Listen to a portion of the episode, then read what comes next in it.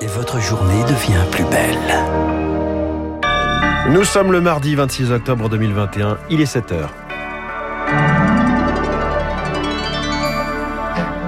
la matinale de Radio Classique avec François Geffrier. La révolution pour les malades de la mucoviscidose. De nouveaux médicaments arrivent sur le marché, des traitements qui pourraient changer le quotidien de plus de 7000 personnes. Le détail des débuts de ce journal. Un rendez-vous chez le médecin pour parler de sa santé sexuelle. C'est ce que prévoit un amendement voté par les députés. Les visites seront remboursées pour tous les jeunes de moins de 26 ans. Les indépendants le demandaient depuis longtemps, la protection de leur patrimoine personnel. Un projet de loi passe au Sénat. Aujourd'hui, on vous explique les enjeux dans ce journal. La trajectoire des 2 degrés semble inatteignable. Ne parlons plus du 1 degré 5. Alors il est temps de, pour les États, pour les États de sortir des postures idéologiques sur le climat. Ce sera l'édito de François Vidal dans 10 minutes. Puis l'invité de l'économie.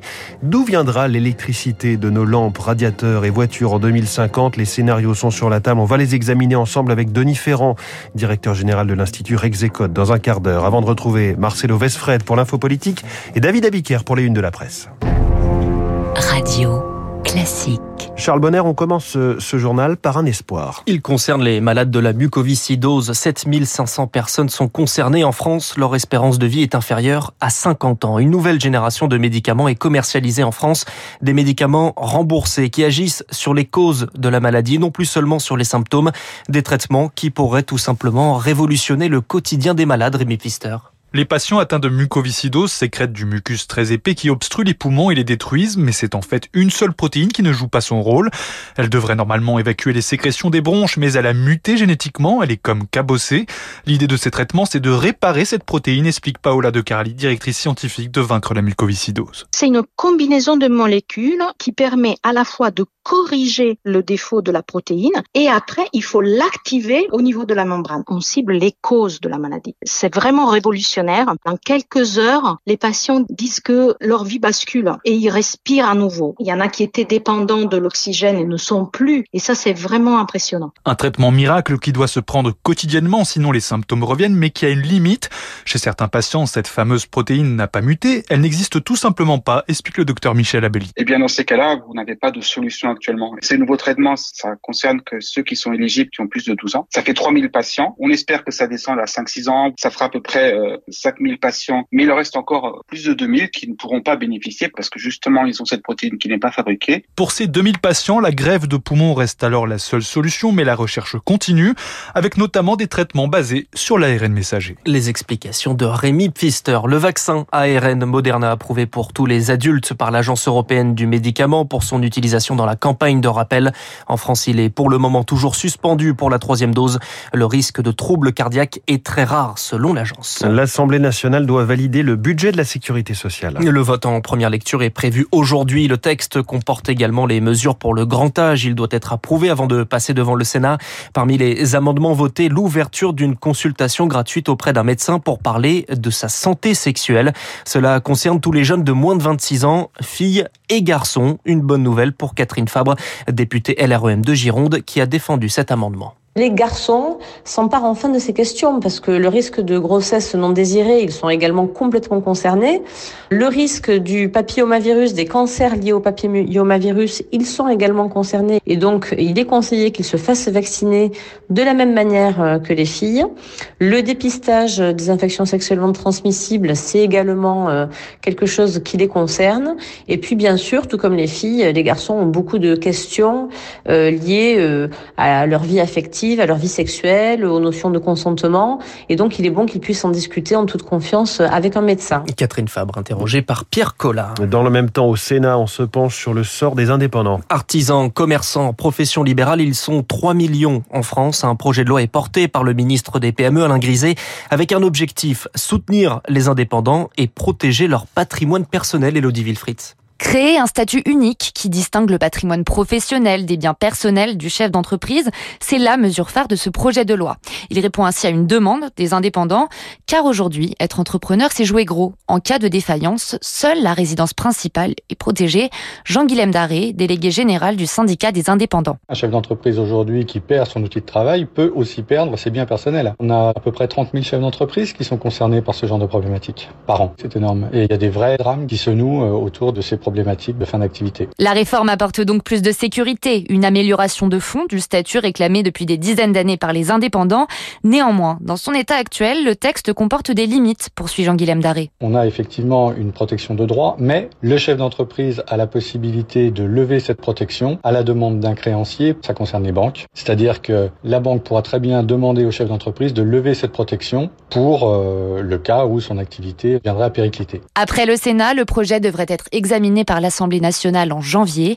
Objectif du gouvernement, sa mise en œuvre en 2022. Elodie Wilfried. C'est l'un des temps forts de la journée. Le procès du meurtre de Mireille Knoll s'ouvre aujourd'hui. Des milliers de personnes s'étaient rassemblées à Paris en mars 2018. De nombreux responsables politiques, des anonymes, signe de la sidération après ce meurtre. Muriel Knoll, 85 ans, retrouvée dans son appartement poignardée à 11 reprises et en partie calcinée. Trois ans plus tard, dans le box des accusés, deux personnes qui s'accusent mutuellement de ce crime dont le caractère antisémite est retenu. Le fils de l'octogénaire Daniel Knoll fait part de son appréhension avant le procès. La vérité, c'est que je l'aborde avec sérénité et angoisse. J'essaye de rester calme. Et l'angoisse de voir deux monstres en face de moi, c'est quelque chose de très difficile à supporter.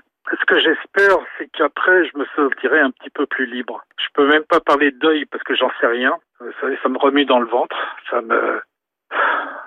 Si les juges jugent correctement et les mettent en prison à vie, disons que j'estimerais qu'ils ont bien fait leur travail. Mais si ce n'est pas le cas, je serais extrêmement déçu. Voilà pour ce témoignage très fort de Daniel Knoll sur Radio Classique, interrogé par Rémi Vallès. Il est 7h06 sur Radio Classique. Une enquête est ouverte à Lyon pour tentative d'homicide après des tirs contre des policiers. Les faits se sont déroulés hier dans le quartier de la Duchère. Trois policiers de la BAC pris pour cible alors qu'ils intervenaient près d'un point de deal. Selon le maire de Lyon, Grégory Doucet, ces tirs étaient faits pour tuer.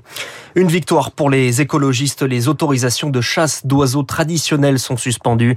La décision avait provoqué la colère des défenseurs de la nature. Le juge estime que les arrêtés risquent de contrevenir au droit européen. Le Conseil d'État statuera sur le fond dans les prochains mois.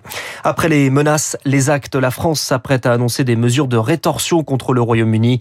En cause, les licences de pêche accordées par Londres aux bateaux français. La ministre de la mer, Annick Girardin, s'entretient ce matin avec le Premier ministre Jean Castex. Paris estime que les Britanniques ne respectent pas l'accord post-Brexit. Parmi les mesures envisagées, la réduction de livraison d'électricité à l'île britannique de Jersey. La situation au Soudan au menu d'un conseil de sécurité de l'ONU cet après-midi. Une session réclamée notamment par la France après l'arrestation de plusieurs membres du gouvernement, dont le Premier ministre Abdallah Hamdok.